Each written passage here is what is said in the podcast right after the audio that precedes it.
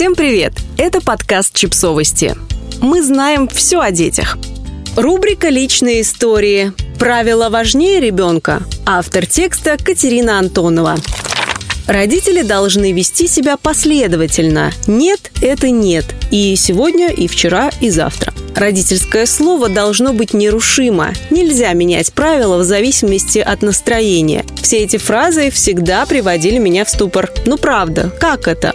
Вот простой пример. Еда. Всем и всегда понятно, что сладкого много нельзя. Все верно, все согласны. Но вот пришли с гуляния в начале марта, продрогли до костей под мерзким мелким дождем, сидим за столом, скукожившись, и уминаем вторую пачку шоколадного печенья. И нам хорошо. Или мороженое – это зло. Холодные жиры, повышенное содержание сахара. В общем, жуть. А летом в жару покупали 10 пачек лакомки на пятерых и уминали без зазрения совести. Хорошо? С едой все бывает по-разному, но вот режим. Разве могут быть какие-то отговорки? Например, школа. То есть э, уже все серьезно. Каждый день надо ходить и уроки делать. Всегда. Но как же хорошо ее прогулять. Даже не из-за легкого насморка, а просто так, под настроение. Понятно, что не часто, очень не часто, почти совсем никогда, но все же иногда проснуться под будильник и сказать вслух «Сегодня не идем в школу, спим». И дети, едва проснувшись, снова засыпают и спят до девяти, а потом бродят сонные по дому все утро в пижаме и сами себе не верят, что у них выходной посреди недели, и от них никому ничего не нужно.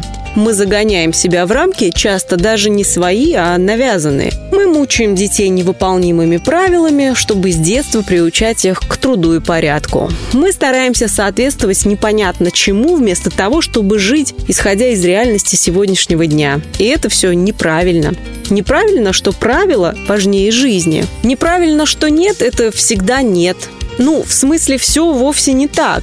Нет, это нет, исходя из тех обстоятельств, в которых мы сейчас находимся. Сейчас февраль и минус 2 с мокрым снегом, конечно же, мороженое на улице нельзя. Сейчас июль и плюс 25, мороженое не просто можно, а нужно есть на улице. Пока не сделаешь уроки, не получишь мультиков. Тоже неправильно. Это вредная и бесчеловечная установка, потому что все бывает по-разному. И бывает такое настроение у ребенка совсем никакое, минусовое. И такая усталость, что нужно дать ему эти полчаса мультиков, чтобы он просто выдохнул. И только потом посадить его за уроки. А то и вовсе их отменить и пойти гулять с ним вместе. А не говорить ему назидательно, пока не сделаешь уроки, не получишь телефон. Хотя именно об этом мы с детьми и договаривались, дарили им первые мобильники. Договаривались, да, но жизнь разная, и порой можно и передоговориться. И ребенок должен понимать, чувствовать, знать, кожей ощущать, что мама всегда будет сначала учитывать его,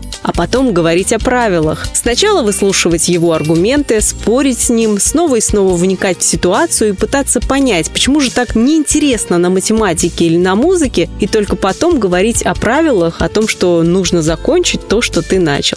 Не обязательно. Иногда можно и нужно бросить прямо сейчас то, что опостылило. Тогда появится шанс найти то, что интересно.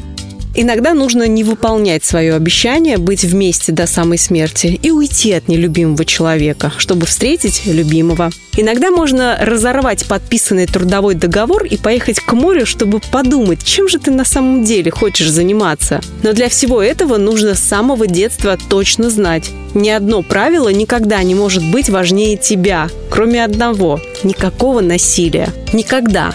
Ни над кем. В остальном ты свободен, несмотря ни на какие подписи и обещания. И объяснить это ребенку могут только родители.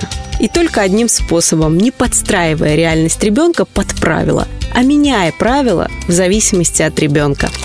Подписывайтесь на подкаст, ставьте лайки и оставляйте комментарии. Ссылки на источники в описании к подкасту. До встречи!